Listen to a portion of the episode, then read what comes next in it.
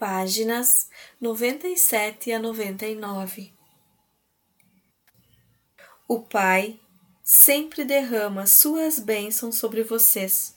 A dádiva do alimento abundante, do vestuário, da habitação, dos amigos, sempre que estejam com a mente e o coração limpos e contanto que confiem continuamente no Pai como seu apoio de todos os momentos. Se rezam e não recebem, não pensem nem por um instante sequer que não existe Pai ou que o Pai não os escuta. Ao invés disso, devem perguntar-se o que existe em vocês que está impedindo que a obra amorosa do Pai seja feita em vocês e para vocês. Se vão ao altar para rezar e fazer uma oferta e no caminho se lembram de ter brigado com alguém, retornem e vão até esta pessoa e façam as pazes com ela. Então, quando abordarem o Pai em oração, estarão com a mente pura e limpa e serão ouvidos pelo Pai, e o Pai poderá responder, dando aquilo que precisam, na paz e quietude do seu ser. Se ainda não acreditam que o Pai cuida de sua criação, olhem ao seu redor para as radiantes flores nos campos. Como são lindas! Considerem o pensamento brilhante de quem desenhou sua forma, sua beleza. Onde vocês encontrariam as cores que veem em suas pétalas? Com toda a sua sabedoria, o próprio Salomão não foi capaz de ter roupas tão bonitas feitas para ele. Vejam o modo como as flores atraem as abelhas, e as abelhas ajudam a carregar as sementes da próxima estação, para tornar o seu mundo maravilhoso e produzir alimento. Porque não podem acreditar e confiar no Pai quando o mundo ao seu redor foi planejado desenhado e cuidado de uma forma tão maravilhosa? Mas lembrem-se, estas plantas e árvores, ao contrário da humanidade, não podem queixar-se de sua sorte, nem se sentirem famintas ou despidas, e assim não anulam o trabalho que o Pai realiza nelas.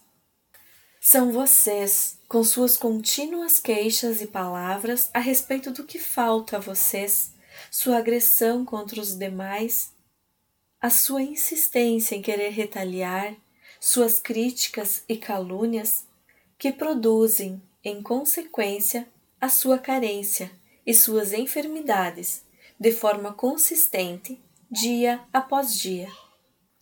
Eu disse estas coisas para preparar aqueles de vocês que estão doentes, para curá-los não podem ficar curados a não ser que acreditem com todo o coração que a cura acontecerá.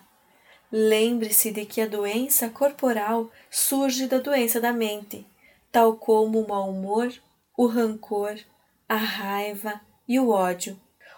O Pai Amor é a fonte de toda a saúde. Consequentemente, todos os pensamentos e sentimentos contrários ao Pai Amor produzem doenças.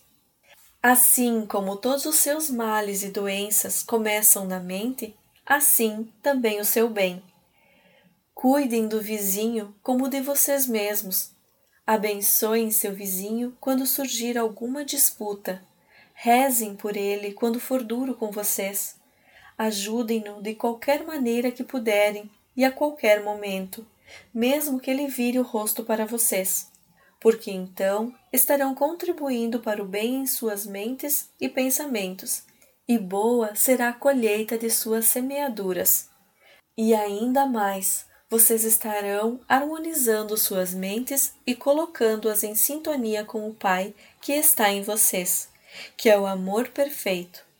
Nestas condições, o Pai pode fazer o seu perfeito trabalho amoroso em vocês. Quando terminei de falar, as pessoas traziam os seus enfermos para mim e, de acordo com a sua fé, eles foram curados. A carta 3 descreve mais em detalhes os ensinamentos de Cristo e explica os eventos que levaram à sua crucificação e morte.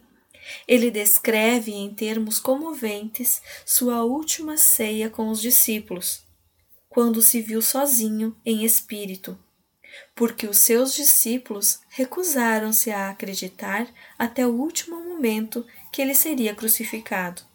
Repetidamente, ele foi mal interpretado e percebeu mais uma vez que pouco havia conseguido ensinar a qualquer pessoa durante seus três anos de trabalho missionário.